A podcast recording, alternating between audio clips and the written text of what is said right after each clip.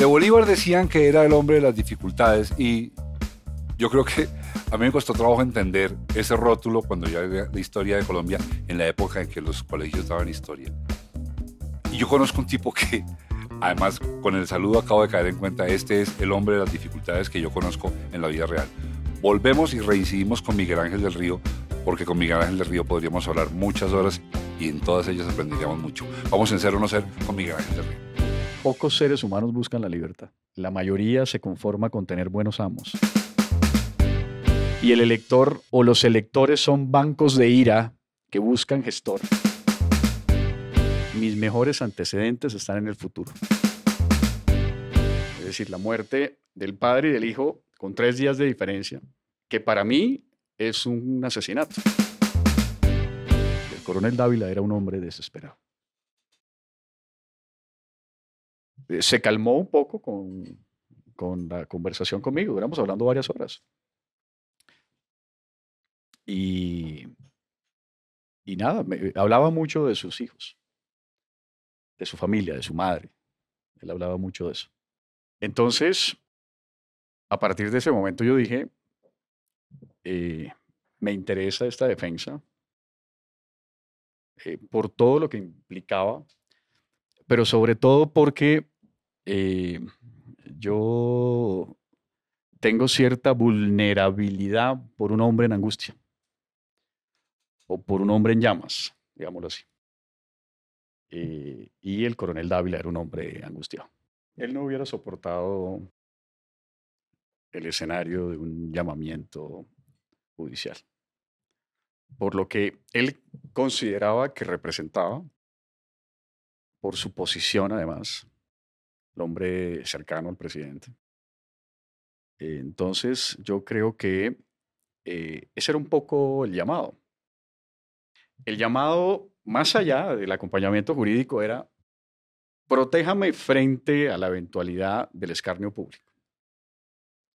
Quizá él identificándome a mí como una persona con, con algún tipo de intervención mediática. Y eso nos lleva a dos escenarios diferentes, porque ya en mi vida profesional estoy cerca de dos eventos relacionados con la pérdida de la vida de esa manera, que es el caso Pisano, que es una tragedia griega, con sus letras, una tragedia griega moderna, es decir, la muerte del padre y del hijo con tres días de diferencia, eh, que para mí es un asesinato.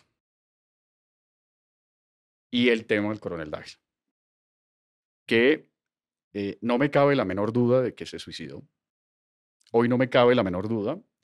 Eh, eh, yo escribí un trino casi 20, 25 minutos después del suicidio. Y además medio país me lo criticó, diciendo, pero usted cómo puede advertir que se suicidó? Porque es que, es decir, las personas que nos llaman a nosotros en el momento, es decir, la persona que está con él se comunica con un miembro de la DIJÍN y el miembro de la DIJÍN se comunica con nosotros. Es decir, que yo tenía conocimiento en tiempo real de lo que estaba pasando. Entonces, esos dos casos para mí, eh, el primero, el de Pisano, que es un tema de devoción, es decir, eh, quiero decirle a la familia, esto fue lo que pasó. Eso para mí es un deber ético. Y en el caso del coronel Dávila, quiero conocer las razones que lo llevaron a eso. En el primer caso, me queda una duda muy poderosa de que se hayan suicidado. No creo esa teoría. Porque, entre otras cosas, Jorge Enrique muere afeitándose. Nadie se suicida y se levanta a afeitarse. Entonces. Solo por saber, ¿cómo se supone que murió? Está afeitándose y. Y, se, se cayó, se derrumbó. Lo encuentran con la toalla la, escena pictórica sería que él se suicida y toma cianuro al tiempo con conciencia. Sí. Con cianuro.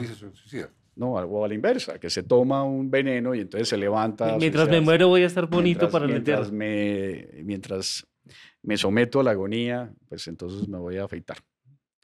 Eso no tiene presentación. Y la otra teoría, que es, eh, le dio un infarto, que tampoco pues tiene tiene sustento eh, médico. Entonces, son dos, son dos vertientes de lo mismo que padecemos en este país. Una precariedad en el sistema judicial y un altísimo grado de criminalidad. Yo, te, necesito decir aquí, como marco, porque a mí es lo que me gusta hablar contigo. Yo hablaré contigo todos los días por unas tres horas porque me gusta el ejercicio al que me obligas cuando hablamos. Tú me obligas a pensar con corrección.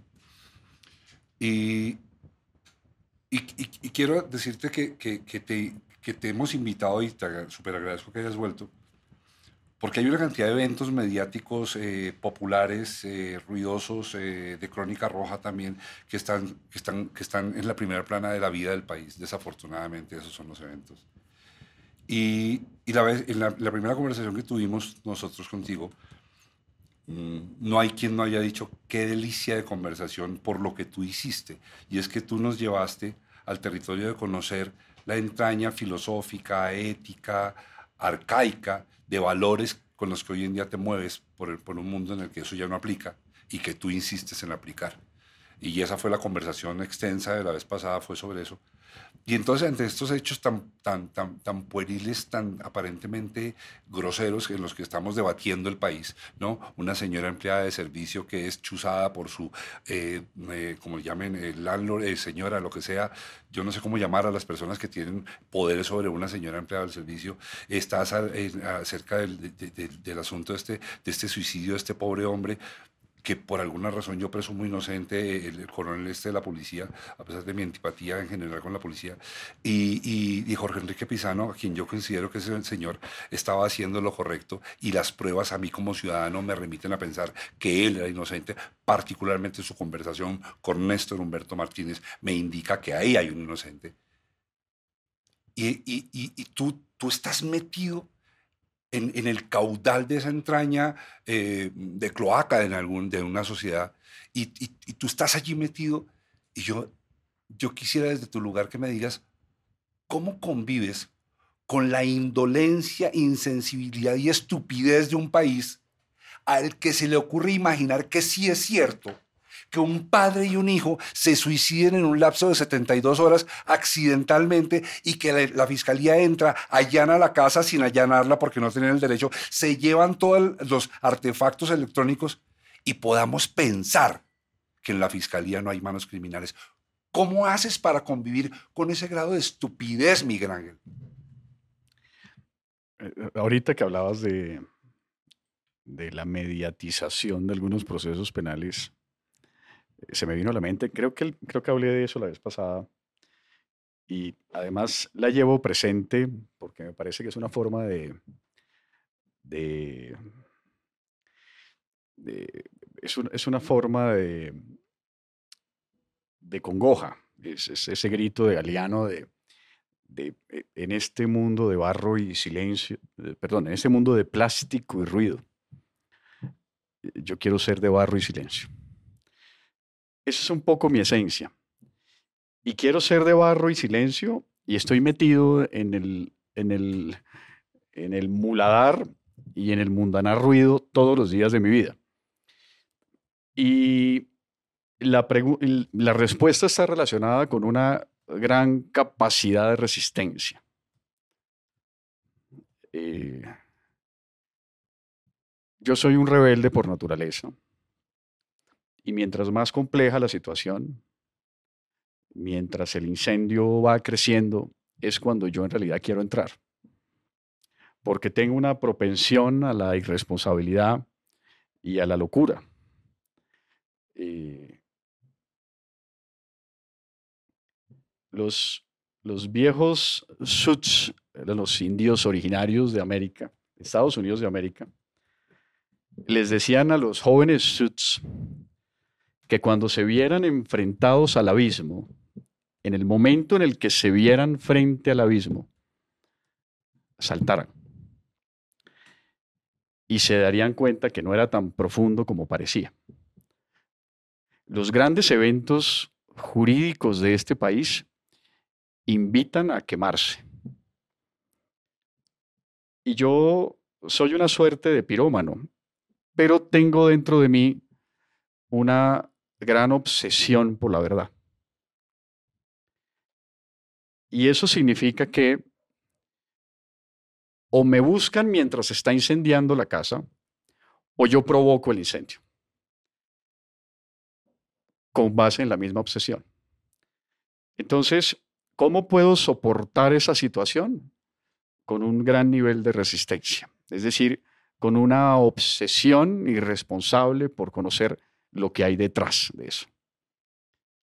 La Fiscalía General de la Nación es hoy, es hoy una institución politizada, criminal, y digo criminal sacando evidentemente a muchísimos funcionarios que entregan su vida trabajando de manera legítima.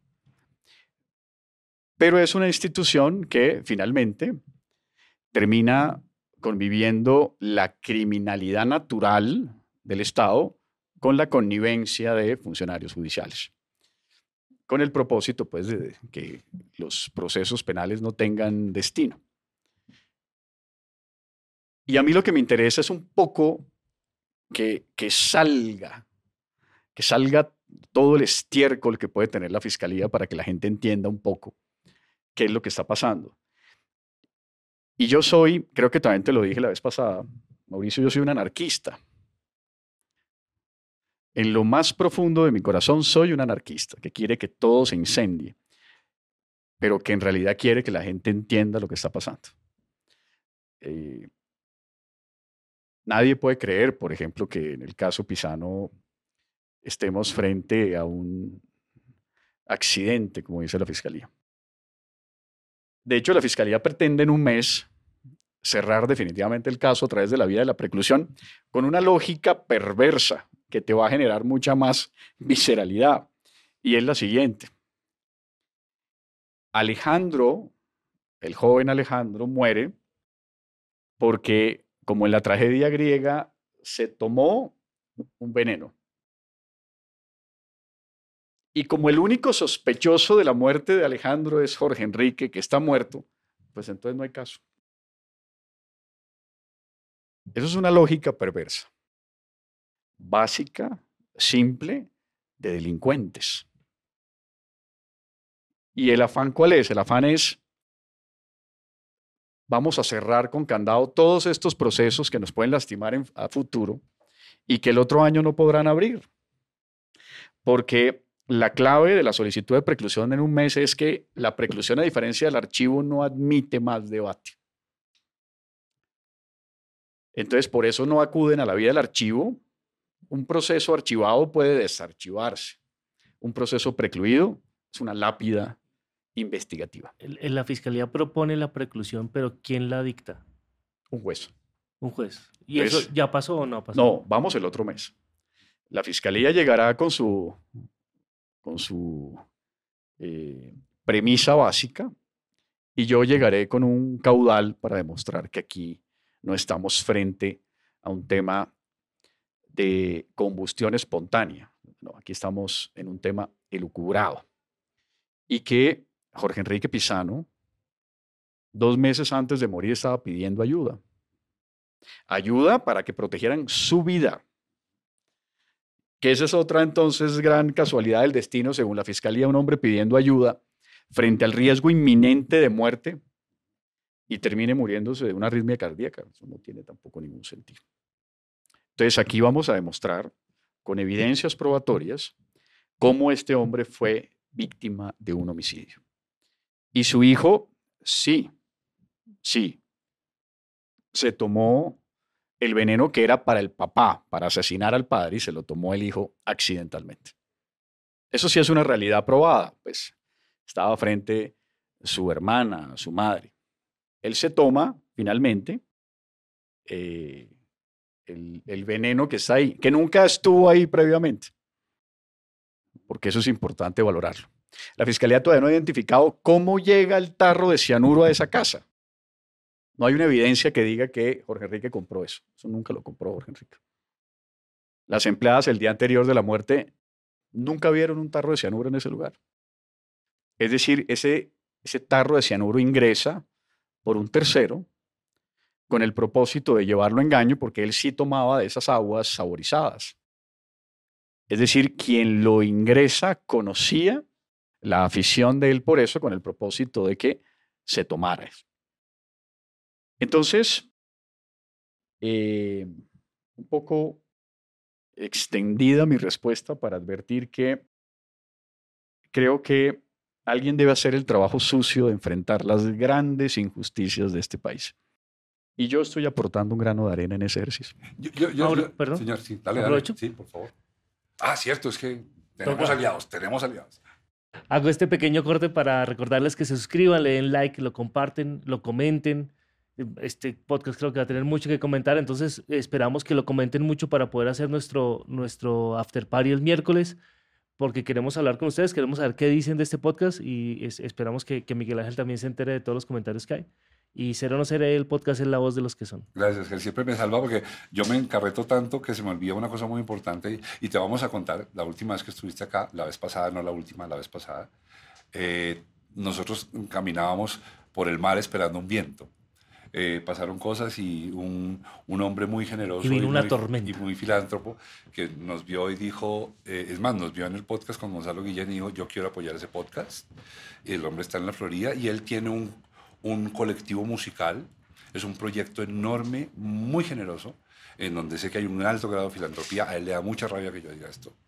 Y es, se llama Kenke y es un proyecto musical a donde se está acogiendo la música y las composiciones de los grandes músicos colombianos que por cuenta de las crisis del mercado se están quedando a veces con grandes composiciones. Y te quiero contar, gracias a eso, nos invitó a Germán y a mí a hacer el podcast a Orlando a su casa, en donde tocamos, y con los ídolos de la... ¿Y cuéntese usted quiénes eran los ídolos? Pues eran los de los músicos originales de Carlos Vives, era Carlos Medina y el Chato... Los originales. Pues sí, Carlos, Carlos y, Bernardo, y, era...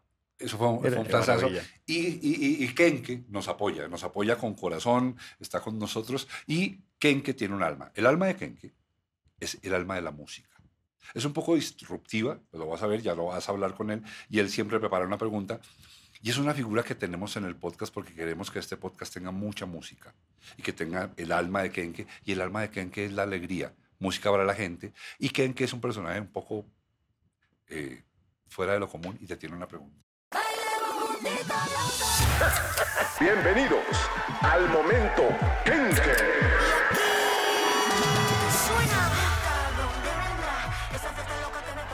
Ay, mira, hoy está con nosotros mi doctor, un man elegante, como el pegante, el elefante y la cinta aislante. Yo a vos te creo, no te vas a andar metiendo más en política, hombre, vos un man serio. Ven y te digo, y ahora hablando de esto, ahorita que este señor, ¿cómo es que se llama? Ska, como el ritmo de la música, ska, ska, ska, ska, ska, ska, ska. Mm, anda diciendo unos visajes ahí tuyos y todo lo de la fiscalía y todo, todas esas películas. ¿No crees vos que lo que el man está diciendo será, es cierto? Pues, porque para mí es muy obvio, pues según lo que he visto. Porque lo que debió haber hecho Nicky, Nicky, Nicky, Nicky, Nicky, Jean Petrin, fue mandarle un anzuelito al señor que te acabo de mencionar. Y el señor que te acabo de mencionar dijo, ah, pues sí, pues vení yo te voy a Lucas para ponerme ahí donde estoy. No sé, digo yo, ¿no te parece que esa es la historia más obvia? Ahí te dejo, pues, mi doctor. Encantado. esa es una pregunta obvia, ¿no? Mecánica, te la había hecho todo el mundo. ¿Eso fue un gancho de negociación o no? Es posible. Es posible. A ver, hay, ese tema tiene dos, dos aristas. El primero es el error de haber querido aspirar a la política. Estás hablando del tuyo. Del mío. Claro, del mío porque la política es un ejercicio de máscaras y de hipocresías, a cualquier nivel, nivel local, nivel regional, nivel nacional. Mientras más grande la necesidad de poder, más grande la necesidad de enmascaramiento. Y cometí el error de pensar que ese podía ser un ejercicio legítimo que lo es. Entonces, ese primer error me llevó precisamente a creer que podía ser yo la, eh, el legítimo ejercicio de hacer política en un departamento cooptado por la corrupción, por las mafias tradicionales, por las mafias, mafias políticas. Y eh, pensando en eso, evidentemente me metí en un mundo de, de traiciones. Eh, significa lo anterior que eh, pensé de manera genuina que el pacto apoyaría mi posición personal. Y fue finalmente un error de importancia, arriesgando además mi, mi propia carrera profesional, además que, que amo profundamente. Entonces, ese es el primer error, digámoslo así. Se dan los hechos, se dan las imposiciones y finalmente decido pues hacerme un lado. Y eh, hacer mis manifestaciones públicas sobre lo que pensaba de ese hecho, porque sentía que si había existido una imposición a nivel local, pues iba a existir un ejercicio desagradable de la política a nivel nacional. Entonces ese es el primer tema de importancia. El segundo tema de importancia es que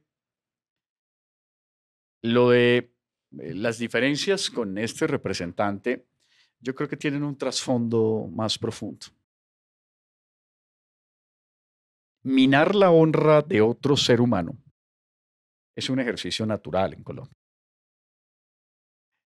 El problema normalmente surge cuando la persona mancillada no tiene la capacidad de reacción y queda entonces en, el, en la diatriba o en el relato nacional que tal persona es o un delincuente o es corrupto.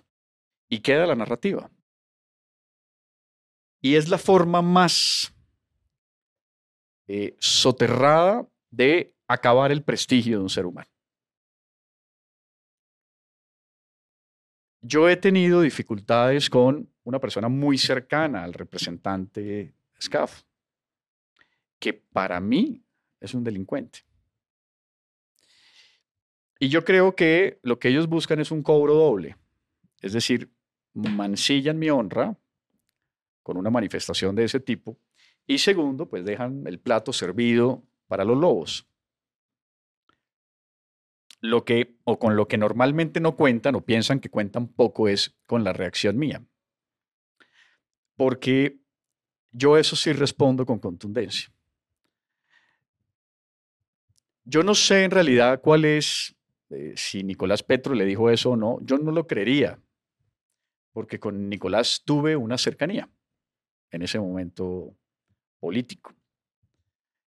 Yo lo que creo más bien es que esta persona, de acuerdo a la coyuntura, de acuerdo al escenario donde nos encontrábamos en ese momento, que era ya un tema a nivel nacional, la Fiscalía General de la Nación me había sacado incluso en un organigrama eh, Ahora quiero que me de, de, personas es, eh, presuntamente colaboradores de Nicolás, pero, pero también la Fiscalía quería hacer lo mismo, es decir, pescar en río revuelto meterme en una investigación con el único propósito de cobrarse mis enfrentamientos con la Fiscalía General de la Nación.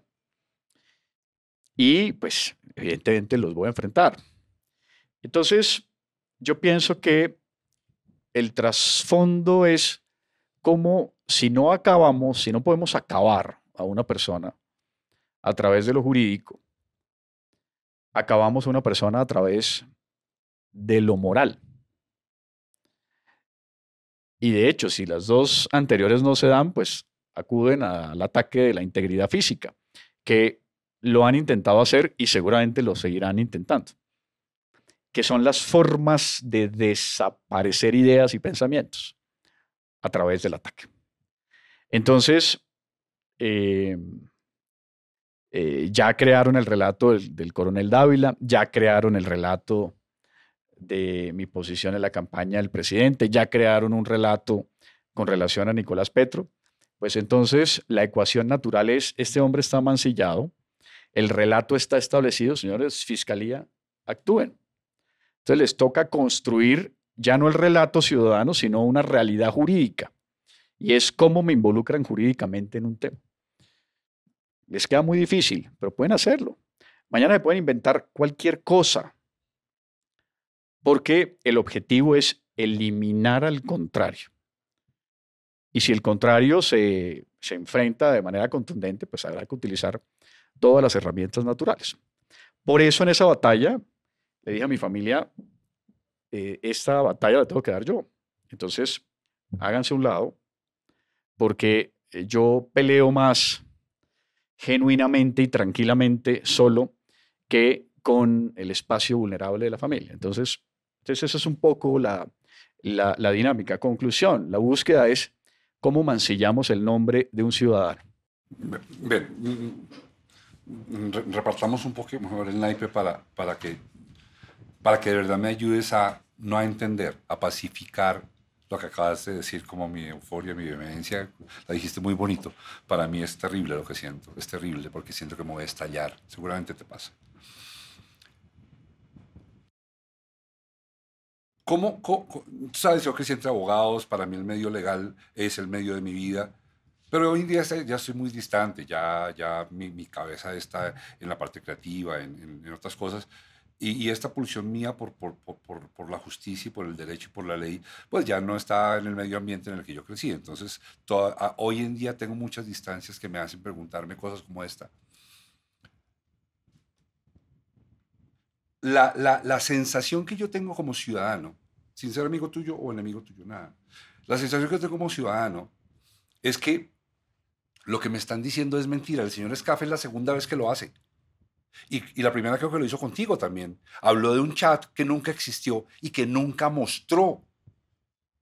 Y ahora esta segunda también sale con un rumor que no tiene prob- probabilidad de ser probado porque no hay una sola prueba física ni técnica que lleve a eso. Y yo me pregunto, ¿cómo diablos se hace para que el mundo entero no diga, oiga señor, presente una prueba y no calumnie de la manera impune que lo está haciendo, además dando mal ejemplo porque usted debería ser ejemplo para el país? Dime qué pasa. ¿Alguien te dice eso aparte de, no sé, tu señora, tus primos, tus papás? ¿Alguien te dice eso en Colombia o en Colombia así funciona la justicia? No, no funciona de esa manera. La gente normalmente eh, se mantiene en silencio frente a eso. Pero hay, un, hay, hay una línea. Y es, ya yo lo denuncié ante la Corte Suprema. ¿A, a qué? Ascaf, Ascaf, ¿te acuerdas con lo del chat? Entonces, Sí, sí, ¿ahora qué viene? Y con, el, y con esto último. Entonces, ¿ahora qué viene? Porque él con lo del chat se retractó. Él dijo, no, yo no tengo ese chat. Perfecto. Pero ahora, ¿qué le toca? El ejercicio natural de los cobardes es, me contaron que Mauricio Navas es un bandido. Y como, y como alguien le contó, pues entonces no puede ser susceptible de corrección. Entonces queda la mancha y queda la sombra. Pero aquí lo que yo busco entonces es, señores Corte Suprema de Justicia, y es Corte porque él es un representante, es decir, tiene más capacidad de minar la credibilidad de terceros. Entonces, ¿qué tiene que hacer él ahora? Yo le voy a decir a la Corte, señores Corte, que el señor pruebe que Nicolás Petro le dijo eso, o por escrito o en público, llama por favor a Nicolás Petro para que Nicolás Petro confirme que se lo dijo o que se retracte. ¿Qué va a pasar ahí? Que Nicolás Petro va a decir, yo no he dicho eso, y él va a decir, me retracto. Y yo entonces publicaré de una manera fervorosa también las manifestaciones sobre el respeto a la dignidad de los seres humanos, porque eso desapareció en Colombia. Aquí lo cogen a uno y lo hacen carne de cañón. Y sobre todo con la credibilidad de las personas. Y ahora me haces un favor, me ayudas a entender, porque yo te tengo aquí haciéndome terapia en público. Yo necesito que tú me ayudes a entender, porque yo en ti creo. Punto. Yo en ti creo. Al que no le guste que yo crea en ti, lo respeto. Y a los que le guste, bien. Yo en ti creo. Que es una alta población de este país la que... Se- seguramente, no, pues seguramente, seguramente soy muy antipático por creer en ti. De hecho, curiosamente, te quiero decir, quienes más nos atacan son los petristas partido en el cual hemos sido más afín que cualquier otro, porque cualquier cosita que se diga que les moleste inmediatamente nos califican de terroristas del otro lado, hacen la misma operación que la anterior, nos califican, nos descalifican, nos descalifican el pensamiento y ahora somos sus enemigos para los petristas. Yo no soy enemigo de nadie que yo sepa, pero aquí voy a una cosa, es, tú tienes estas dos ataques de un personaje que es, por decirlo en términos de cuento de los- del medioevo, palaciego. Como así se en los cuentos de hadas, lo palaciego. ¿no? Este hombre es palaciego, este hombre es amigo íntimo, íntimo en términos no de sexualidad, sino de cordialidad de la esposa del presidente de la República. Eso lo dicen los medios y nadie ha salido a desmentirlo, ni ella. Y pareciera que sí. Y yo te pregunto y ayúdame a entender, ¿cómo puedo yo confiar en una cabeza de gobierno en donde cuyo círculo tan cercano es tan barato y tan frágil que su esposa es amiga de un calumniador? Esa es una buena pregunta. Em, yo pienso que eh, pienso que el presidente de la República necesita gente crítica y no aduladores.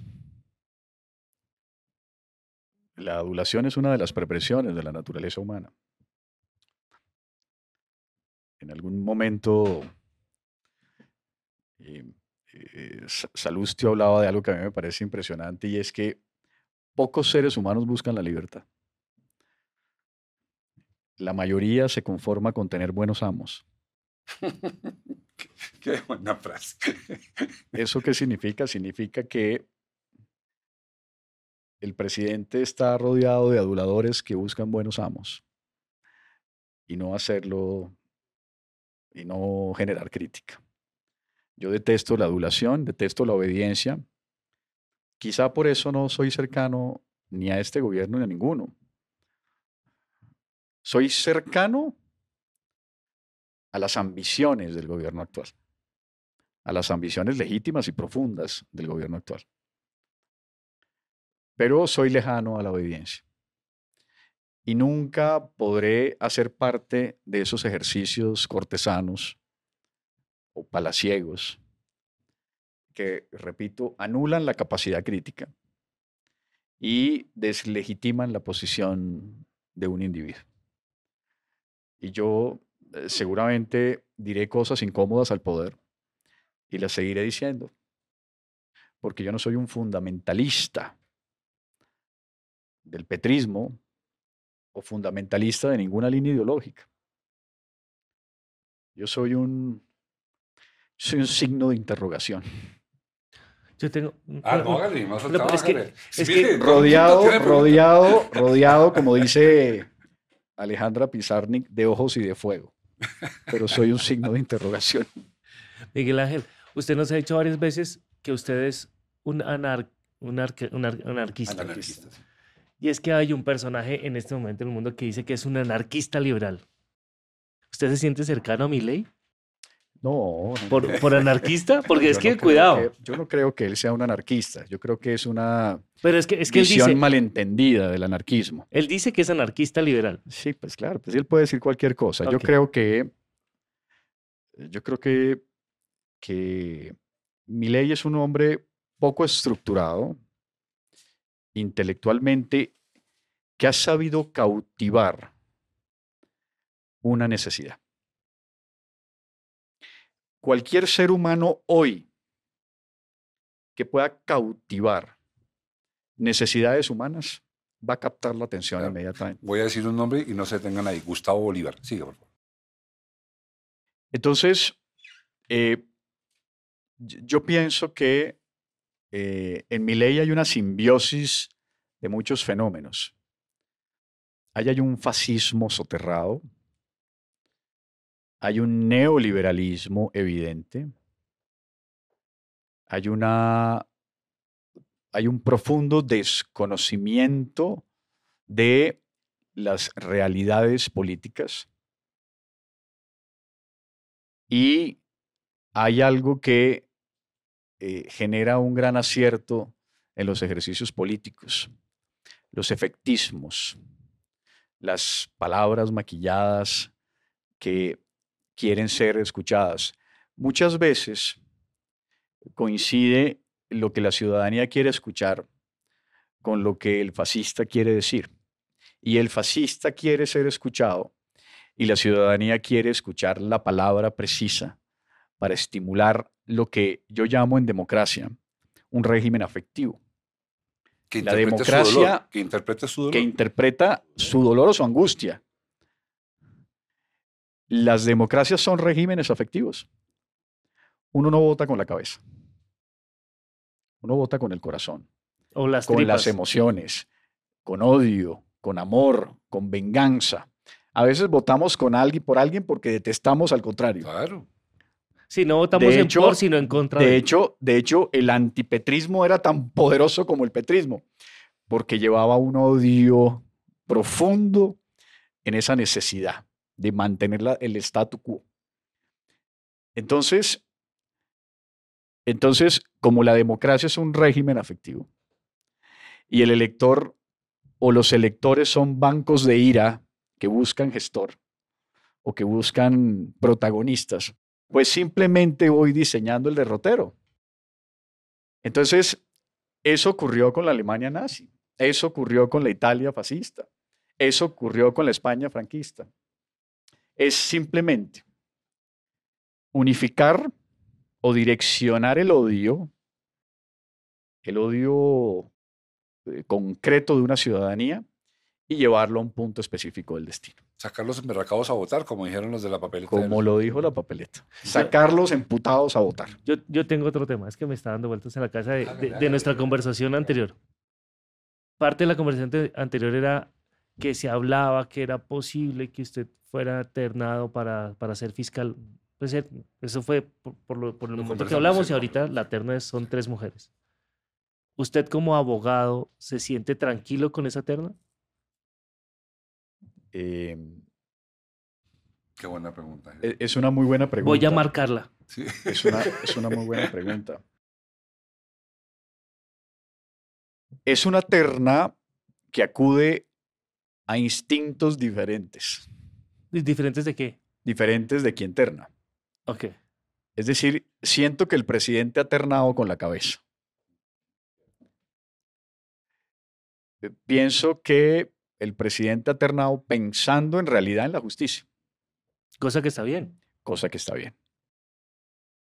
Pero hay un mal estructural y es que debemos quitarle la posibilidad al presidente de la República de ternar, porque éste puede ternar con criterio, pero no sabemos los que vienen. Pues hemos visto cómo han ternado los anteriores. Y lo que y la respuesta está en los fiscales anteriores. Entonces no no no sabemos qué va a pasar en el futuro. Eh, eh, yo me acuerdo cuando yo iba, yo me metía a las clases en la Universidad de Externado. eh, y los profesores me, me hacían cierta o tenían cierta prevención. Y entonces yo le decía, es que yo voy a ser un gran penalista, porque mis mejores antecedentes están en el futuro. Porque Yo no sabía decir que había en, mi- en mi pasado porque no había nada. Claro, claro, claro. Entonces yo sentía que mis mejores antecedentes estaban por venir. No Claro, pero, pero solo por terminar eso, porque también salió hace poquito una columna de Daniel Conel donde dice que si se podría cambiar esa terna porque, y no me sé los nombres de las personas que están ternadas, pero una, Una de que ellas... amo, Ángela María Vitrago. Sí, Ella debería ser. Ella debería ser. No, Ella pero, pero ser, él dice que hay una que, que fue la fiscal de... La señora Cerona. Amparo Cerón. Exactamente. Claro, yo Usted- también he hecho esa denuncia. Usted está, eh, o sea, primero, ¿se puede y estaría de acuerdo con que cambiaran la terna? Estoy de acuerdo con que cambie la terna por gente buena. ¿Y se podría? Sí, digamos? claro que se puede perfectamente. ¿Todavía se puede? Sí, claro. Porque, porque, eh, pues, parte de la No hay ningún es- impedimento.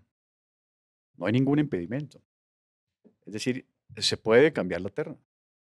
Claro, es decir, en la medida que, pues imaginémonos si no, y que entonces se ternaran tres personas y el candidato posible eh, aparecieran denuncias, por ejemplo, por, por- por decir cualquier cosa, de temas de delitos sexuales, por ejemplo. Entonces, imagínese, el presidente estar atado a una manifestación cuando existen elementos sobrevinientes que impidan entonces esa ejecución. Él puede entonces, eh, amparado en esa autonomía, cambiar a una de las ternadas. Sí, sí, pero hay ahí, es decir, eh, con la excepción de Amparo Cerón, las otras dos candidatas son Parece- muy buenas candidatas. Parece que son muy buenas candidatas. Yo, Ángela María, la- esa- Muy buenas yo digo candidatas. con mucho orgullo que ella me hizo su amigo porque yo me siento muy chiquito al lado de ella. Ella es muy grande. La señora que metió presos a los militares del Palacio de Justicia Sí. es muy grande en este país. Y una señora Además- que, que además es una señora que es señora. Ángela María es señora. Ángela María yo creo que ni corta uñas carga en la cartera. Ella Sí, es sí, sí, señora y su pasión por el derecho penal. Sí, sí, sí, sí. Mira, Miguel Ángel, Ejercicio, y perdona que te interrumpa, Mauricio, en la misma línea, yo no sé si lo dije la vez pasada, que para mí hubiese sido imposible. Es decir, eh, la gente piensa que yo sentía una pasión por ser fiscal general de la nación. Sería un ejercicio, sería un ejercicio, el ejercicio del eunuco. Es decir, estaría absolutamente imposibilitado hacer cualquier cosa que yo quisiera. ¿Por qué? Pues porque yo llevo, es decir, los procesos que más me interesan a mí o sobre los que más me interesa hacer justicia, pues los estoy llevando yo. Entonces, O sea, eh, entonces estaría- ¿qué significaría? En el, te- en el tema que no quiso aceptar. eh, Sí, aquí eh, está, fiscal ad hoc para un par de Pa- vainas. pato- Entonces, imaginémonos, por ejemplo, mis grandes pasiones como representante de víctimas.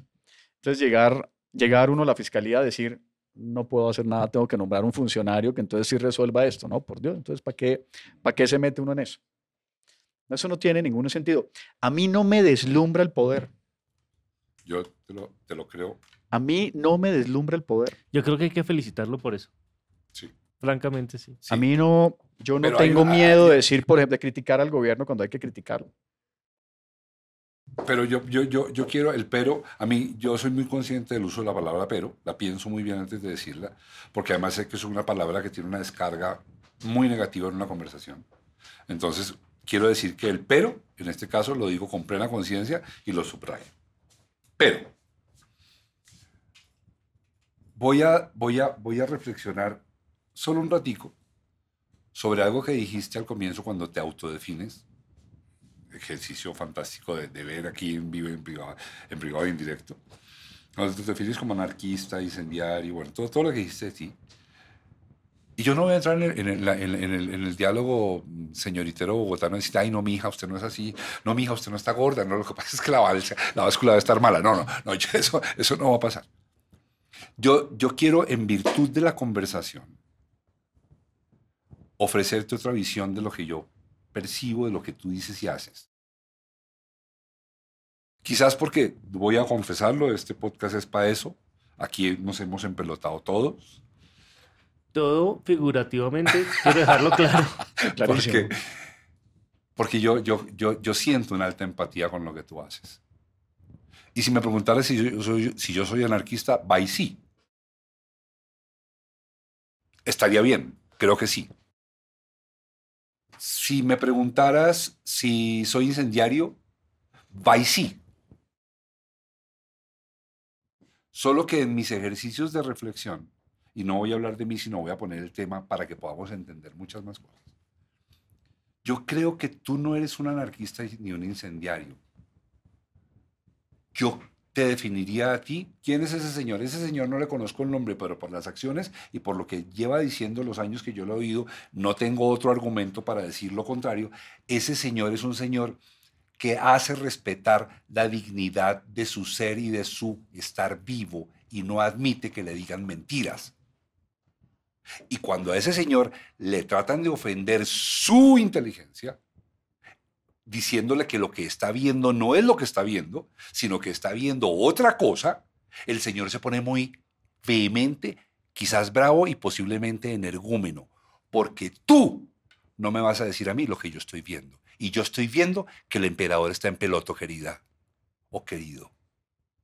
Y eso da rabia, y eso da efervescencia, y eso da vehemencia, pero no te hace un incendiario. Creo que te hace un hombre con unos altísimos grados de dignidad, de una dignidad de alto octanaje. Te lo digo porque me parece importante darnos un salvavidas a aquellos que estamos indignados. Porque es que resulta, Miguel Ángel, que los que estamos indignados nos volvimos díscolos y marginales. No les gusta mucho hablar con nosotros los que estamos indignados de esta manera. Como tú no estás indignado gritando groserías, ni rompiendo vitrinas, ni violando señoritas. No, tú estás indignado en la ley diciendo, señores, esto no es lo correcto, o por lo menos no es lo que hubimos acordado hace cientos de años cuando se escribió este renglón de la Constitución o cuando se escribió este renglón del Código Penal. No fue lo que acordamos. Y tú me estás diciendo que esto sí lo acordamos. Y resulta que estás diciendo mentiras porque te estoy probando que estás diciendo mentiras y tú insistes en que tus mentiras deben ser la verdad porque estás cambiando la ley. Eso no es de anarquistas.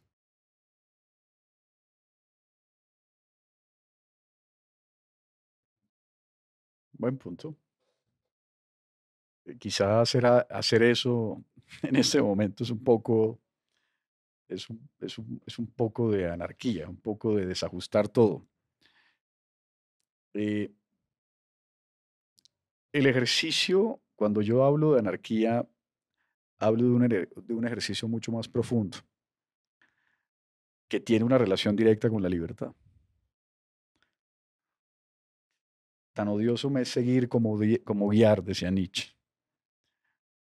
Y creo que esa es un poco la línea de mi conducta. Yo no quiero que me guíen y tampoco quiero guiar a nadie. Quiero que la gente tenga la capacidad de definir su destino de acuerdo a sus convicciones. Y que, la, y que lucho por la mínima o la más mínima intrusión del Estado en mi capacidad de decisión. Es decir, para mí un estado ideal sería aquel en el que no hay un líder que nos guía, sino que el único faro motivacional es mi propia convicción. Y es- estamos hablando de un idealismo profundo, lejano de esta realidad. Por eso eh, te hablaba ahorita de Salusti, de su libertad y de que buscamos buenos amos. Eh, porque, porque en realidad estamos, estamos sometidos a eso, no sabemos ser libres. Y mi anarquía, que en realidad la gente la malinterpreta con el desorden, no es una forma sino de un, un orden interior, lo que está organizado dentro de mí. Y cuando hablo del pirómano, es que quiero que todo vuelva a ese estado natural. Por eso no podría ser político. Solo que yo ahí, y, voy a hacer una, voy a, voy a cometer un abuso delante tuyo, bueno. Y con este abuso voy a pasar a la historia por abusivo, por pretencioso, por petulante. Es que a Miguel Ángel del Río, de quien vamos a ir a hablar en la historia de Colombia durante los próximos 300 años, para bien o para mal, no sé eso, tú, tú que No tengo esa ambición. le voy a dar un consejo en, en algo que va a ser público.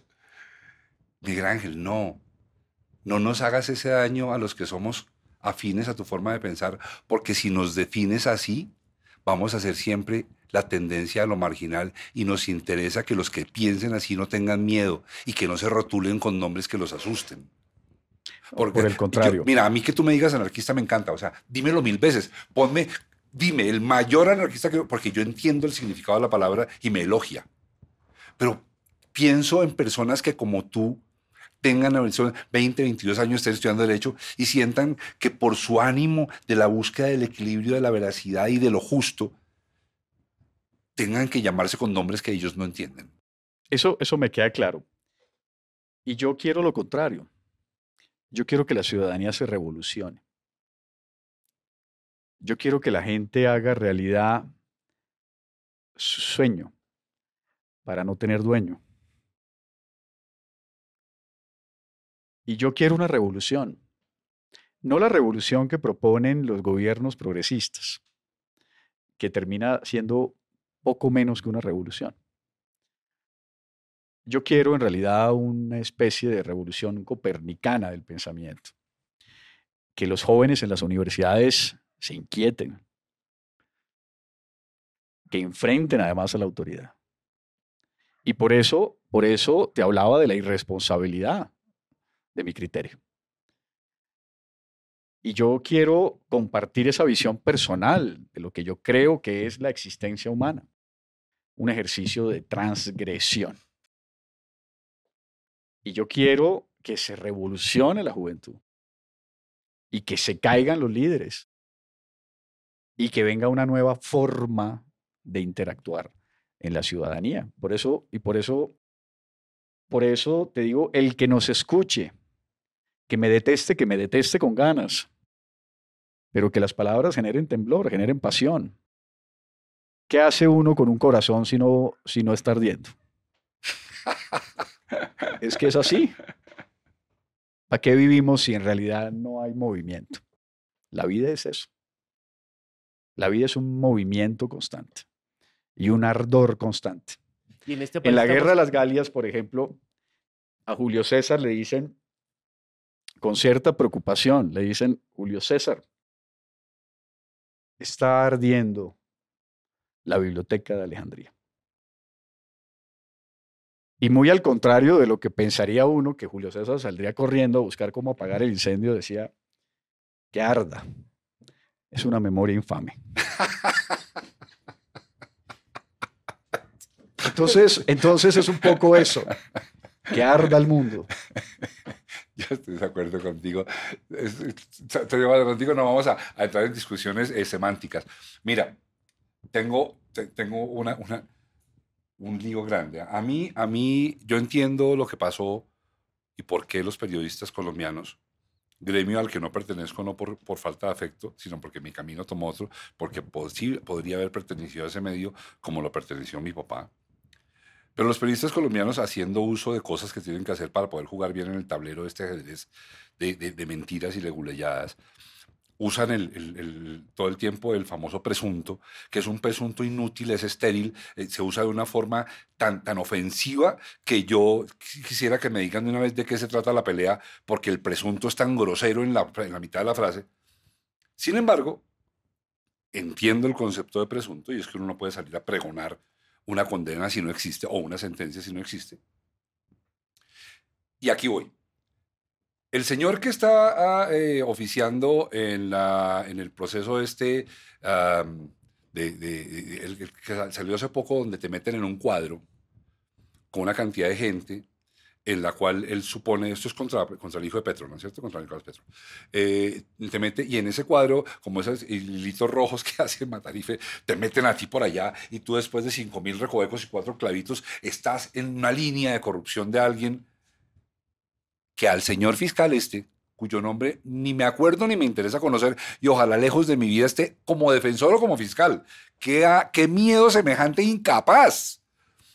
Ese señor hace el anillo y llega a ti. Llega a ti porque a él esa noche, en medio de su trabajo, su borrachera o su delirio de grandeza, se le ocurrió poner más monitos. Porque él quería tener hartos Y- monitos y para parecer Daniel Mendoza. Sí, Mauri, creo que es importante decir que se le olvidaron varios, ¿no? Sí. Muy a propósito. Ah, él estaba lle- llenando- as- así como son raros los que hay, son, son raros los que no hay. Y eh, el señor estaba llenando un álbum de monas y seguramente le estaba mostrando a los hijos lo bonito que le estaba quedando el monito. Y entonces hace la cosa como Daniel Mendoza, ¿no? Ah, pero en este caso, pues en, en otro sentido, y te inmiscuye. Y yo me quedo diciendo, a ver, a ver, a ver. ¿Cómo es la cosa? Yo como periodista tengo que cuidarme mucho de si voy a decir, para decir de Álvaro Uribe, yo tendría que, yo tendría que decir el presunto criminal porque está su judice. No lo han condenado, luego tengo que decir el presunto criminal para que el señor Uribe no vaya y me oiga, yo esté tan de malas que me oiga, o tan de buenas, y me toca ir a decir ante un juzgado, no, mentira, yo no quise decir eso cuando sí lo quise decir. Qué pena. Pero la fiscalía, en una acción pública, de dominio público, no dice presunto y mete, debió haber más, entre otras, a ti, y tú tienes que salir como saldría alguien acusado por una noticia dada sin el presunto, a decir, ni tengo un motivo para estar ahí, ni me han dado el motivo para estar ahí, y no te lo han dado todavía. O sea, Miguel Ángel, ¿se puede eso en un país de, de- de- de- de- de- de- de insta- instaurada democracia y de constitución republicana y de división de tres poderes? ¿Se puede que el estamento judicial te sindique sin pruebas ni sustento, quedes públicamente sindicado y no pase nada?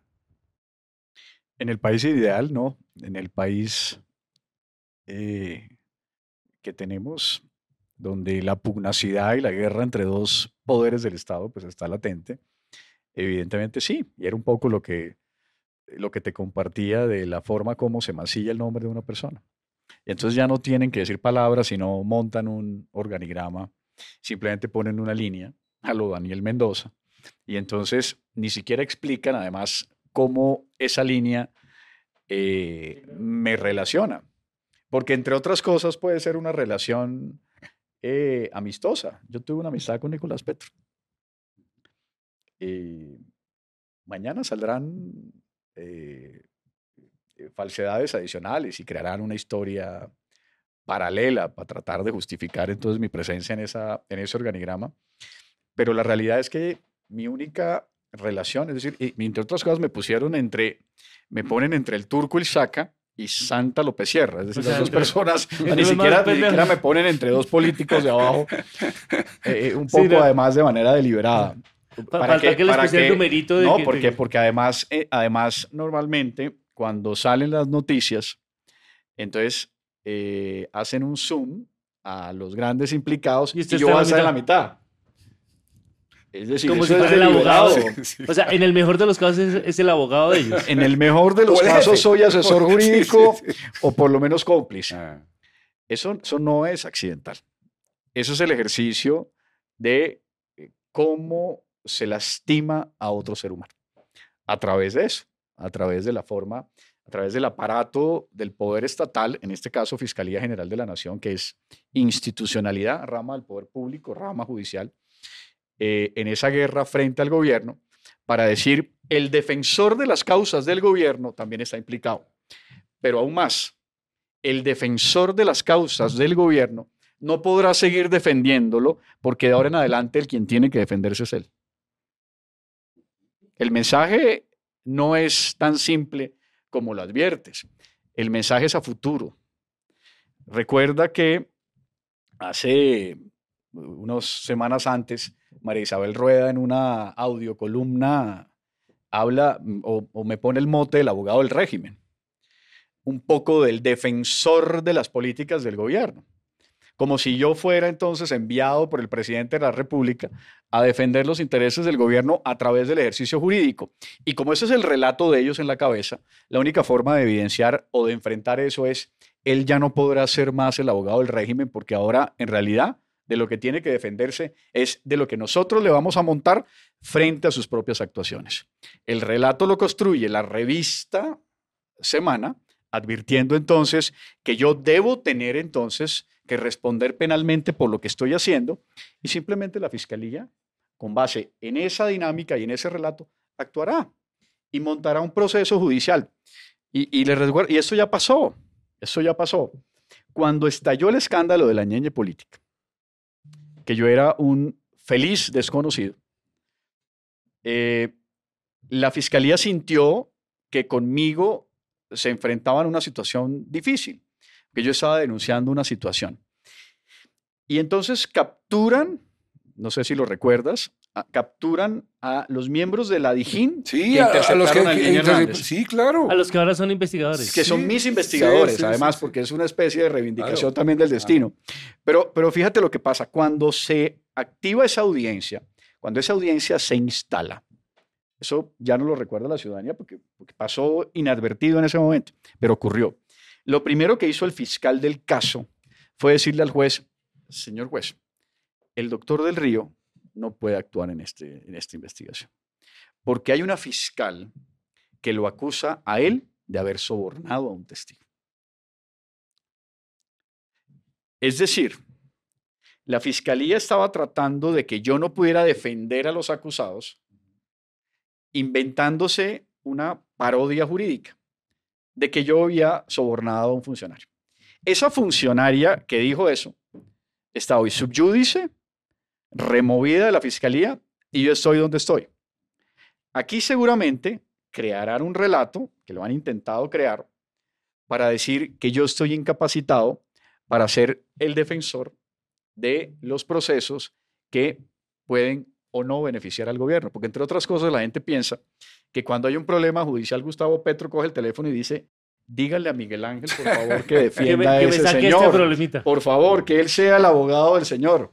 Eso es, eso es un relato ficticio. ¿Usted ha hablado con Petro? Sí, yo he hablado con él eh, en campaña dos o tres veces, pero yo no tengo una relación cercana con él. O sea, no, no se considera amigo de Petro. No, no lo soy. No, es que no podría hacerlo. La amistad es un ejercicio diferente. La amistad es un ejercicio eh, de, de mayores complejidades. No, para nada. Para nada. Yo he hablado dos veces con el presidente de la República. A mí me Y como presidente-. Y como presidente, nunca he hablado con él. Nunca he hablado con él. Entonces, por ejemplo, ese relato que crearon con el coronel Dávila. No, el coronel Dávila me busca a través de mis investigadores, que uno de ellos fue curso de él en la Dijín. Entonces, a través de, de hecho, de hecho, me acuerdo además que el coronel Dávila me hace una advertencia que me pareció curiosa, me dijo, doctor, la verdad, mucha gente cercana a mí, miembros de la fuerza pública, no, no le gusta su manera de ser. Usted es eh, confrontacional, le ha dado duro la institucionalidad, pero yo creo en, en cómo usted maneja las cosas. Entonces, ese, ese, eh, esa, esa ficción de el presidente dio la orden de que ese señor tenía que buscar a Miguel Ángel de Río, como por qué, como por qué. No, eso no. Que muchas de mis defensas puedan ser utilizadas por el gobierno, ya ese es otro ejercicio. Ese es otro ejercicio. Que, por ejemplo, mi defensa de Aida Merlano contra las mafias del clan Char, ¿le gusta el gobierno o no le gusta? Eso es otra cosa diferente. Pero yo no lo hago por eso. El que me conoce sabe que yo no recibiría la orden de nadie. La primera sospecha de orden que yo sintiera sobre una defensa, inmediatamente le pondría a freno. Si nadie podría llamarme y decirme, Miguel, por favor, el, el gobierno manda a decir que, que defiendan a esa persona. Usted no es un defensor de oficio. Yo Eso- cobro y además cobro duro.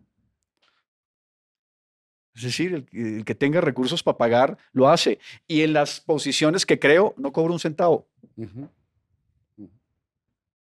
Es decir, esa es mi forma de actuar. ¿Cómo, cómo va el proceso de Aida Merlano? ¿No se ha vuelto a hablar de ella? Bien, sí, hace, dos- hace esta semana, finalmente la fiscalía, de los pocos fiscales que pueden uno decir que está tratando de hacer las cosas bien, eh, sacó una solicitud de imputación y de medida de aseguramiento en contra de los abogados de Alejandro Char, de Julio Gerlain, eh, y los van a llamar también a imputación de cargos a, Y, y eso, a cada uno de ellos. por, porque es que no sé nada. ¿Eso qué tiene que ver con lo de... con- o sea, sé que Aida dijo que ellos están involucrados, pero ¿qué tiene que ver con el proceso de ella? ¿Va a demostrar que ella qué? Ellos participaron en la fuga de ella.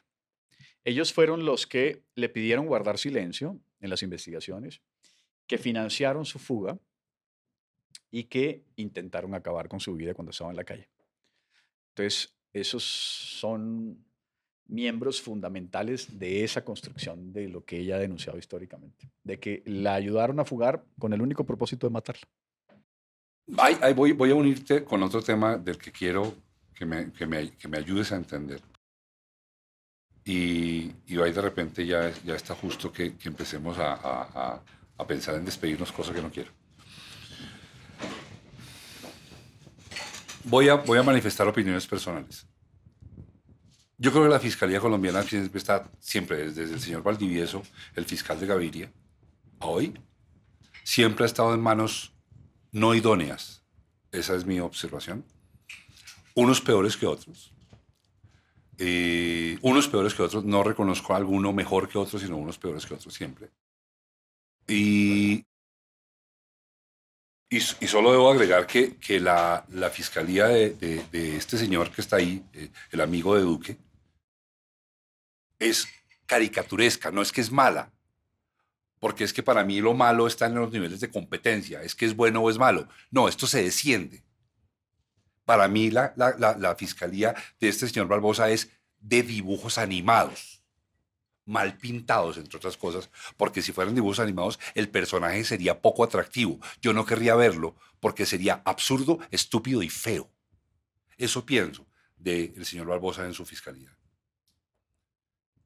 También reconozco que por más que a mí no me guste, el señor tiene una cantidad de manijas de poder que maneja como ha manejado, sin que le importe cero la ley, la justicia, la democracia o el respeto por la diferencia. Lo puedo probar. Tú me sientas a ese señor aquí y se lo pruebo. No hay que ser abogado para probarle su infamia como ser humano civil. Y este señor se ha inventado que el ELN lo quiere matar. Voy a hacerte un raciocinio un poquito extenso porque quiero que me ayudes a conformar este muñeco o a desbaratarlo y me digas, no, Mauricio, desbarata tu muñeco. Yo nunca voté por Álvaro Uribe Vélez por razones simples. Yo sabía que era un vengador. No sabía más. Sabía que era un vengador. Y yo dije, van a elegir a un vengador. Lo cierto fue, eligieron a un vengador. Ese señor se dedicó 20 años de su vida a vengar la muerte de su papá por parte de las FARC. Porque su papá hacía negocios sucios y las FARC se los cobraron. Esa es la verdad. No por una causa justa. No es el señor Pizano. Cuando Álvaro Uribe Vélez llega a la posesión ese 7 de agosto, ya no me acuerdo qué año y quisiera olvidarlo, Resulta que desde el Bronx, cuando existía antes de que Peñalosa lo lavara y lo mandara a otro lado más lejos, Le pusieron una bomba. le lanzan un misil. Que, ay, qué vaina, no da en el blanco. Pero asusta y nos hace pensar a todos que a nuestro presidente los malos lo quieren matar, tanto que han traído un misil que lanzan desde el Bronx. Y yo, así como me pasó la primera vez cuando se trataba de votar, dije, yo por qué no me creo lo del Bronx? Porque creo que esto es un ejercicio completamente estudiado por un tipo que como Álvaro Uribe Vélez considera que los colombianos somos unos cretinos. Porque él considera que somos cretinos. Y su gobierno sigue así. 15 días después se posesiona y en el metro de Medellín alguien le roba la cartera. Y él sale y lo perdona delante de todos nosotros. Yo, eh, uy, qué man tan bueno y tan de buenas, ¿no? Y luego más tarde, uy, los malos que persiguen las comunicaciones privadas lo descubren diciendo, no, man, no sé cuántas le rompo la cara, marica. Uy, qué macho te mujer presidente. Y yo te digo una cosa, Miguel Ángel, no creo nada y me parece estúpido un país que lo haya creído. Y todo aquel que lo haya creído, desde aquí lo calificó de estúpido. No había forma de creerse esa mentira. Estaba tan mal armada que eres un imbécil si te la crees. Lo del ELN no hay ninguna prueba. Y este señor abreva en los pozos del conocimiento uribista. ¿Tú no crees que eso es una mentira? Igual que la del Rocket, igual que la del robo de la billetera, e igual que lo del le rompo la cara marica. Estoy completamente de acuerdo. Barbosa se me parece, yo no sé si recuerdas, eh, yo, yo he sido un fanático de Charles Chaplin. Hay una película que creo que es del 39. Se llama El, se, se- se- Marker, se- llama, se llama El Gran Dictador, Y es una parodia que hace... Claro, que- que, Chaplin está, de que está jugando con, con un balón que es el mundo y juega con Claro, el- pero es un Hitler torpe. eh, porque eh, no, es, no es tierno, pero es cómico, burlesco, con ínfulas de poderoso. Ese, esa parodia yo la retrotraigo a Barbosa. Barbosa es un tipo precario del 40. desde el punto de vista del 40. Me, me pifié por un año. Muy bien, muy bien. Barbosa es un tipo precario desde el punto de vista intelectual y tiene una gran tiene un gran déficit de atención. Él necesita constantemente sentirse importante. Y en ese e- en esa construcción mental de sentirse importante, el poder no le basta, porque él no ha descubierto lo que es el poder. Él cree que el poder, o él cree que al poder hay que adicionarle algo. El poder se tiene. Pero él trata constantemente de advertir que es poderoso. Y fíjate la última frase que además yo, puse un trino donde advertía que, que el futuro de Barbosa no será ni la muerte ni del exilio, que son un poco las palabras de él esta semana. Por lo menos, dije yo en el trino, su presente es la comedia. Y entonces se ve, eh, eh, eh, se ve agónico ese poder. Y esa manifestación circense de mi destino será el exilio, la muerte. ¿Quién le puede creer eso a un hombre que tiene 60 escoltas?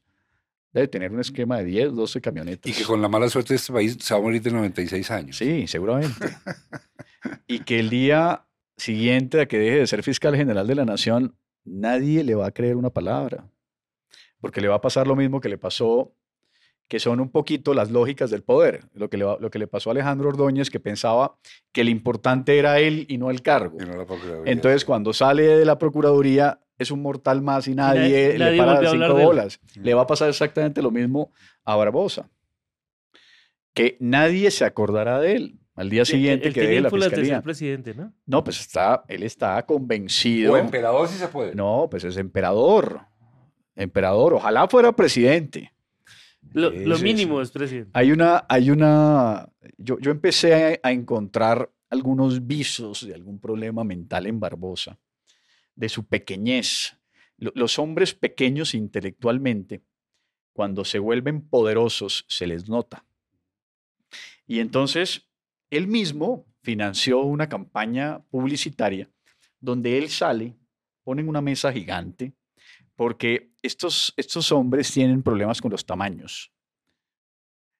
Y, y debe haber algo, algún trasfondo también de otro Una tipo. compensación. Shrek, Shrek lo dice cuando llega al, al templo de Lord Farquaad y lo mira y ve el edificio y dice que querrá compensar. Sí, que recompensar. Eh, Yo creo que Barbosa eh, eh, acude Lord a un Farquaad. ejercicio de compensación. Entonces, él, entonces este- este el tipo está en una mesa muy grande, hay un mapa abierto, mapa abierto, y él está dando como órdenes, como señalando con el dedo. Como hacía ¿no? Hitler. Eh, Hitler, o incluso, Europa, pero, sí. pero incluso Alejandro Magno, en esas batallas contra los persas, entonces él está señalando. Yo decía, "¿Es- ¿será que no habrá nadie dentro de sus equipos cercanos que le diga, "No haga eso que se ve ridículo? Entonces, ¿qué trata de mostrar él? Yo soy una, un emperador en un mundo donde voy a liberar al mundo de la opresión y de la, en este caso, de la, de la izquierda eh, radical, y eso habla de una gran falencia. Entonces, estamos Pero si él es muy frente preparado.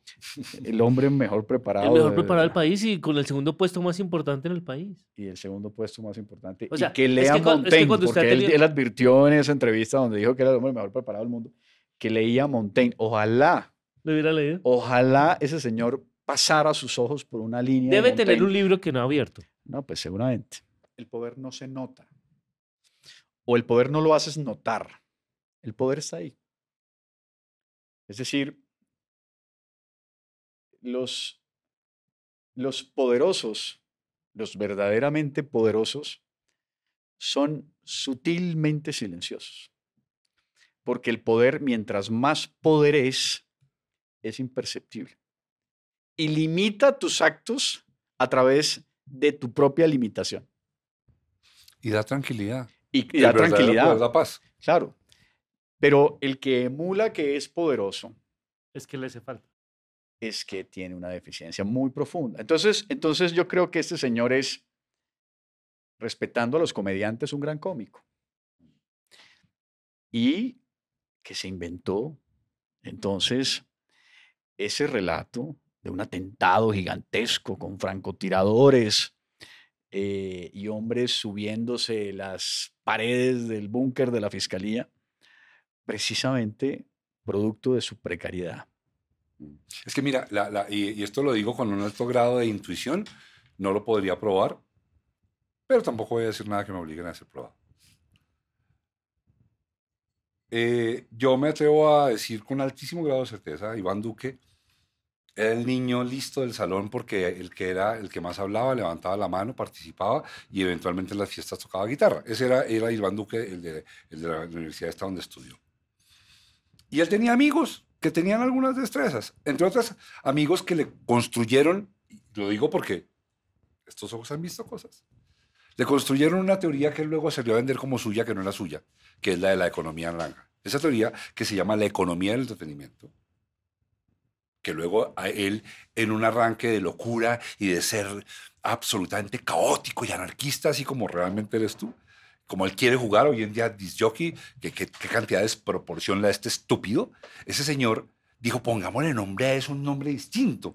Y se inventó una tarea que le hizo un amigo, una tarea que le hizo un amigo, pero que el amigo le dijo, preséntela a usted, y se inventa la tesis de la economía naranja. A él los amigos le hacían las tareas. Y se los estoy diciendo, y no me digan que se los pruebe, pero paguen y pregunten. Los amigos le hacían las tareas a este oligofrénico. Y este Barbosa, que bien es cierto, es una revista profesional, y él quería llegar a, un sitio donde pudiera salir a decir, mírenme, soy el mejor, le hacía las tareas al amigo que sí se mostraba. Porque es que lo que, lo que tenía este es que le gustaba salir a hacer cabecitas y a cantar y a tocar guitarra eléctrica y a decir que era el jockey. Y los amigos que realmente hacían la tarea y que eran tan feos como Barbosa o tan tontos como otros tantos, le entregaban al man para que el man se luciera con lo que ellos hacían. Estoy seguro que Barbosa le hacía las tareas a un inepto como Duque. No me cabe la menor duda. O sea, para decirte, tienes toda la razón y es cursi. Ahora, los personajes cursis me parecen peligrosísimos, ¿no?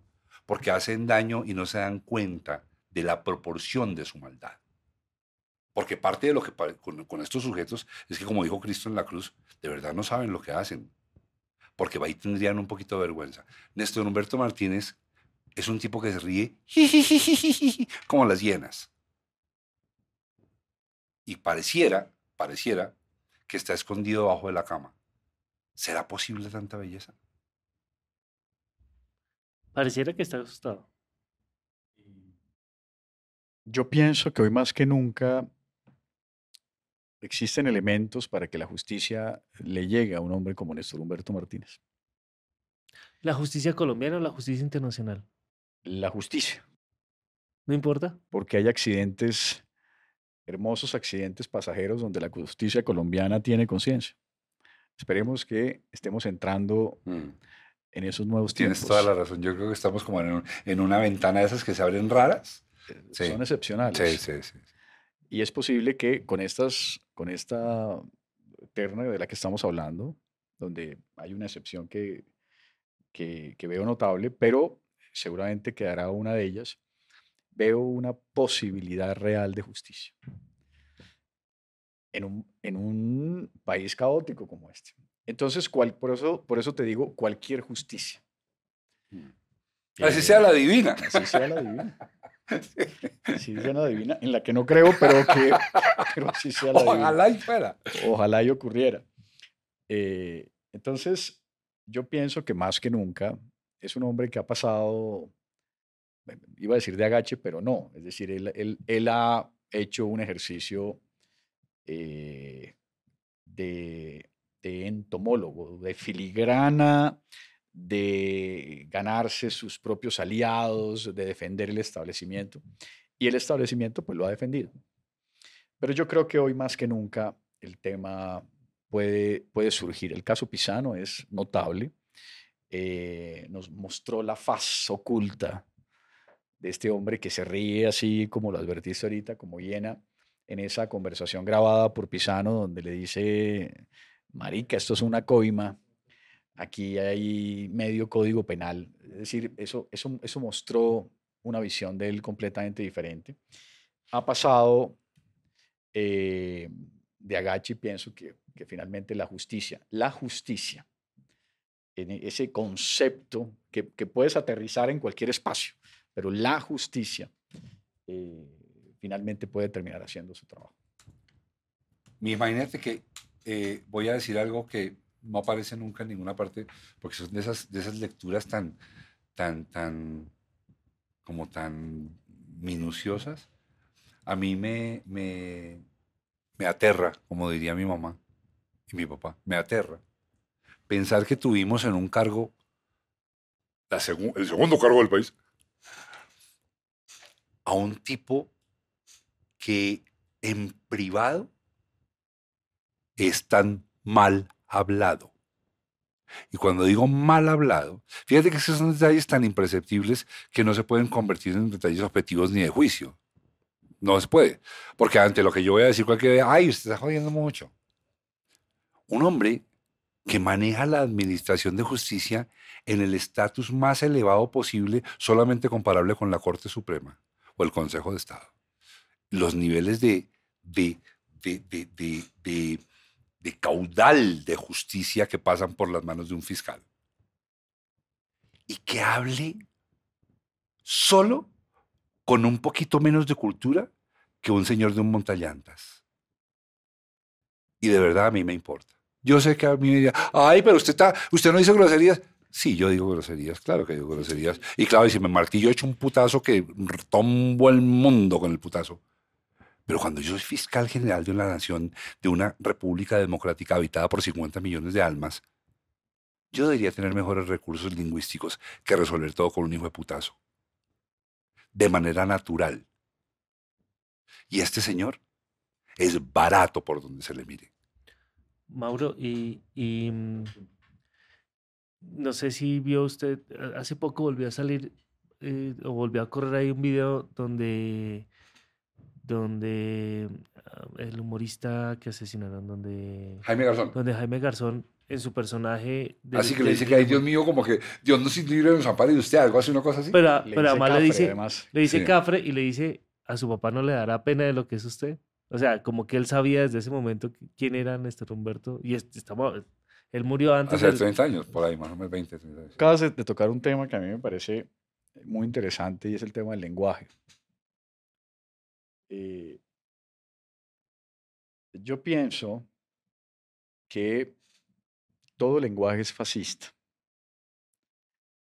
Y voy a explicar un poquito el término. Porque el lenguaje no es otra cosa que el reflejo autocrático de lo que somos. Decimos las cosas como somos. En el lenguaje íntimo somos nosotros mismos y nuestro lenguaje. Perdóname, voy a acuñar una frase. Pues, No, no piensas así, pero es que acabo de pensar, solemos decir, es que yo digo las cosas como son. No, dices las cosas como eres. Me encanta lo que me acabas de enseñar. Marca. Decimos las marcar, cosas marcar. como somos. Claro, claro. Eso es una realidad. Dale, sí. No decimos las cosas como son. No, sino como somos. Decimos las cosas como son en público. Ajá. Decimos las cosas como somos en privado. Y por eso el, el debate no es menor y el punto no es menor en ese, en ese sentido del lenguaje. Y por no ir más lejos, miremos el lenguaje de un hombre como Álvaro Uribe Vélez.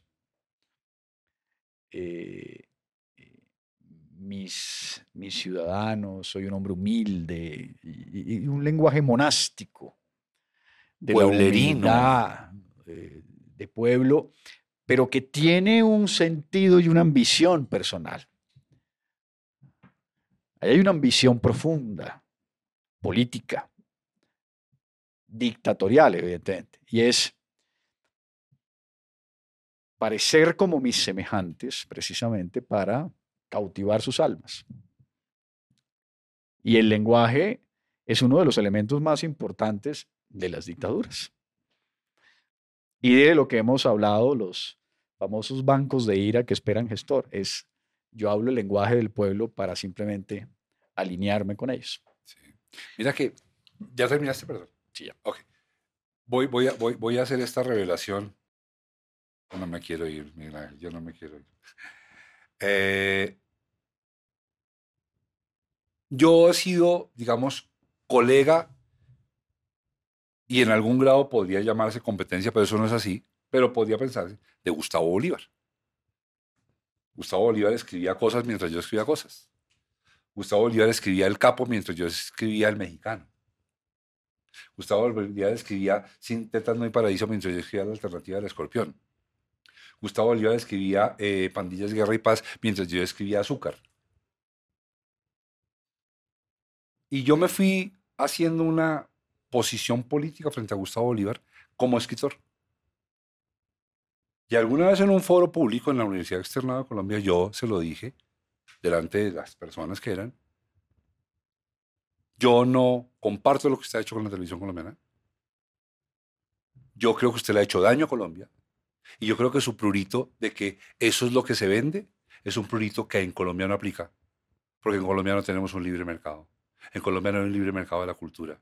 En Colombia no podemos leer, ir a cine, ir a teatro, eh, comprar los libros. No, no, eso no pasa en Colombia. En Colombia no hay una multiplicidad de periódicos. Luego no me vengas a decir que es que si al colombiano no le gusta lo tuyo, cambie de canal porque no tiene para dónde cambiar. Eso aquí no aplica, señor Bolívar, y se lo dije públicamente en el externado de Colombia. Lo digo, lo señalo para que se sepa que es una posición antigua mía. Cuando yo fui vicepresidente de Fox, Gustavo era el escritor estrella de Fox. Gustavo tuvo algún tipo de, resistencia a entrar a mi oficina cuando me nombraron. Y yo lo invité a, conversar conmigo y él aceptó porque es un tipo de unos estupendos modales. Y conversó y le dije, mire, Gustavo, mis posiciones políticas aquí no aplican. Aquí me contrataron para ayudarle a usted y hicimos un muy buen trabajo.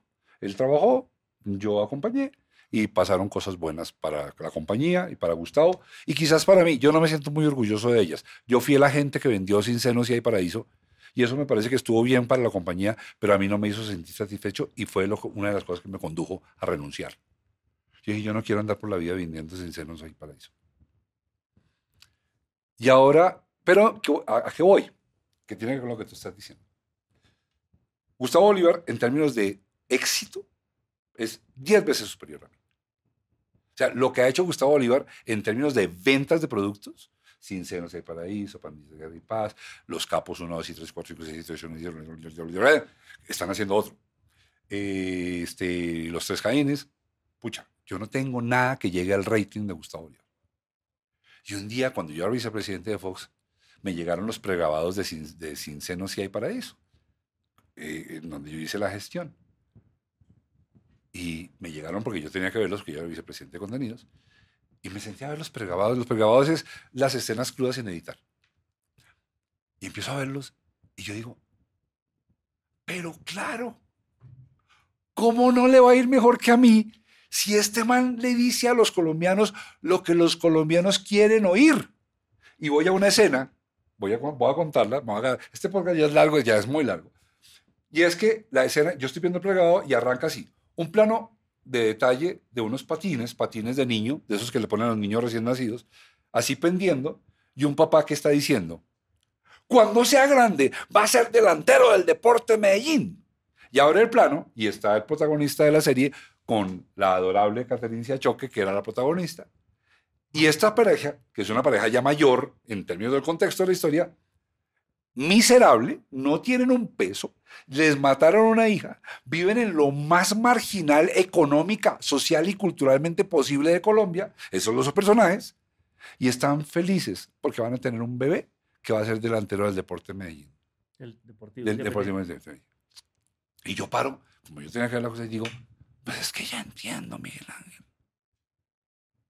Yo nunca escribiría una escena así porque yo nunca le propondría a Colombia semejantes toneladas de estupidez, de que estás muriéndote de hambre, vives en una covacha, no tienes con qué comer y mantener a tu esposa, y la idea de un embarazo para que sea delantero del deporte del Deportivo Independiente de Medellín te llena de ilusión. Significa que eres un cretino.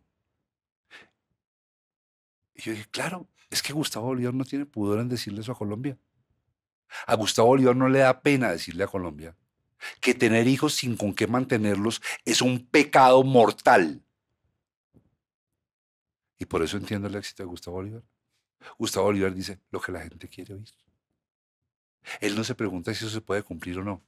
Él sabe que son capaces de vivir con la ilusión y el aturdimiento los cuatro años de su candidatura, digo, de su alcaldía. Yo no te pido que te comprometas en esto, ni más faltaba, esta es mi afirmación quédate callado, di paso y si quieres nos despedimos. No, no, no iba a decir paso eh, porque, porque yo tengo una buena relación con Gustavo. Eh, eh, hemos sido cercanos las luchas. y pues nada, es, eh, creo en las, en las posiciones de, de Gustavo y, y, tengo una relación cercana con él. Es decir, soy tu amigo y soy amigo de Gustavo. Sí, no, por eso te dije, paso. Y solamente te voy a agregar algo para el, para, para, para, para, el sustento. Pero es un buen debate. Para el sustento dialéctico es que yo creo en las posiciones de Gustavo Bolívar, por eso te digo, es una buena persona. Yo creo en las posiciones. No creo que tenga cómo sustentarlas, porque no creo que esté tan bien armado para poderlas sostener en una, situación tan crítica como la alcaldía de una ciudad como Bogotá. Entonces creo que lo que él dice, él lo cree, sin duda, que es lo peor. Y es que lo dijo Cristo, perdónalos porque no saben lo que hacen. Es que él cree que sabe. Y eso es verdad. No, yo, solo, y esto es una opinión totalmente mía, a mí lo que me parece increíble es que después de oír a todos los que están de candidatos, él parezca el más, el más sensato. O sea, estamos muy mal de candidatos en Bogotá. Las candidaturas. A ver, es que ser político es un. Es. es tú no sabes. Me acabo de acordar de. Hay, hay- hay una película que se llama Persona. Y es una película sueca de Igmar Bergman. Y yo no entendía por qué una película sueca se llamaba Persona. La palabra de origen latín. Y el título de la película tenía un propósito. Persona eran las máscaras que utilizaban los actores del teatro griego para tapar su verdadera esencia. Es decir, que la personalidad es una máscara que esconde, evidentemente, situaciones eh, oscuras, o como lo quieras llamar. Entonces, yo pienso que los candidatos, en términos generales, asumen una personalidad para vender un relato. Un relato que es precisamente el que estamos estableciendo. Entonces, hoy el tema fundamental es seguridad, pues vendo un relato de seguridad. Eh, para zanjar esa discusión y esa, y esa diferencia, yo, yo, yo creo en Gustavo Bolívar, el hombre, eh, y creo en Mauricio Navas, el amigo. Es lo único que puedo decir. Nada, no, además la, la idea no era pasar por ahí. Gracias por, por meterte, porque además, sí, tú, tú, tú, no, tú no escabulles balones, hablando en términos de fútbol, que No es como nos gusta hablar conmigo. No, no. Tú no escabulles balones. Si hay balón y hay pelotera, tú vas a la pelotera y, y, eh, y pierdes el balón, Pero- lo ganas, pero, pero- tú estás en la pelotera. Pero hay Ahí que estoy. decir, el que va- yo, yo opino que él va al balón, no va a la espinilla del ah, otro. no, no. Ah, este no, yo voy al balón. Al balón. balón, va al balón. Pu- puede que con fuerza, pero va al balón. Al balón. Y si me dan en la espinilla, voy y, y le doy, le hago un quiebre para que termine en evidencia su fuerza bruta versus la capacidad. Miguel Ángel, te voy a decir esto en público, pero te lo voy a decir en privado muchas veces. Primero, me, honra que me digas amigo. A mí me gusta mucho que me digas así. Tú. Y quiero, quiero exclamar, no te voy a pedir a ti nada, no, quiero exclamar. Lo exclamaría contigo ausente. Iría en mi carro y lo exclamaría. Dios te guarde todos los años que sean posibles. Y yo soy mayor que tú, como unos 18, 20 años, calculo. Eh, creo que reconocemos que cargamos una, una corriente de vehemencia natural y entrañable. Eso. Solo que te digo como algo que le describí a Daniel San Pedro Espina hace poco, cuando lo amenazaron de muerte. Quiero decir que en este podcast no estamos de acuerdo con lo que se dice de Daniel Pedro Espina en general y no soy amigo de Daniel Pedro Espina. No soy su amigo. Somos unos buenos conocidos, yo diría unos colegas amigables. Pero lo que se dice de Daniel Pedro Espina me parece inexacto, injusto y enseguecido. Me parece que es un gran periodista. Pero como se lo dije a él cuando lo amenazaron, no vale la pena. No vale la pena que te pierdas tanta cantidad de cosas estupendas que hay en el transcurrir de una existencia por una comunidad que ni siquiera entiende lo que estás haciendo. A ti te digo lo mismo y con eso cierro y no quiero comprometerte con que me contestes porque sé que es de tu intimidad. Pero te pido el favor, no nos dejes solos porque hay algunos que no queremos que nos maten, pero queremos vivir dignamente. Ah, qué maravilla esas palabras, eh, Mauricio, a ti, Germán, también por, por el acompañamiento. Termino como eh, con una frase que eh, de Pessoa, que me parece además hermosa, es una especie de ritual. Dice mm, que los dioses, justos en su injusticia, nos conserven los sueños aunque sean imposibles y nos ofrezcan buenos sueños aunque sean modestos. El podcast habría podido durar, de verdad, no les exagero, cinco horas, seis horas, siete horas, porque además les confieso que estoy siendo egoísta. A mí confrontar ideas y ponerlas a circular y aceptar y entregar ideas con Miguel Ángel del Río me hace mejor persona. Gracias Miguel Ángel. Será una serie del podcast. Nos vemos. Chao. Antes de despedirnos del todo, nos interesa que sepas cuál es el equipo que trabaja en este podcast. En la presentación y dirección está Mauricio Navastalero. En la producción de audio y locución, Germán Daniel León. Producción general, Evelyn Tamayo. Realizadores audiovisuales, Joshua Pérez y Leandro Rodríguez. Asistentes de sonido, Natalia Díaz y Carlos Trujillo. Diseño de logo, Germán Daniel León III. Diseño gráfico, Pablo Barragán. Social media, Daniel Cetina. Community Manager, Mayra Montaño. Postproducción de video, Juan Esteban García y Arturo Cubides. Coordinación de postproducción, Angie Barros Martínez. Gestión digital en YouTube, Fernando Navas Civic. Arte visual, promos digitales, Manuela Puentes. Diseño gráfico de redes, Diego Guío Martínez. Música por el maestro Camilo Correal. Este es un contenido de Valencia Producciones. Si te gustó este podcast, danos like y suscríbete. Así te enterarás de los siguientes episodios. Y si no te gustó, mándaselo a tus enemigos. Igual nos sirve que nos escuchen. Muchas gracias. Chao. Este podcast se puede ver también en YouTube. Se puede escuchar por Spotify y todas las plataformas de podcast que existen y que lleguen a existir.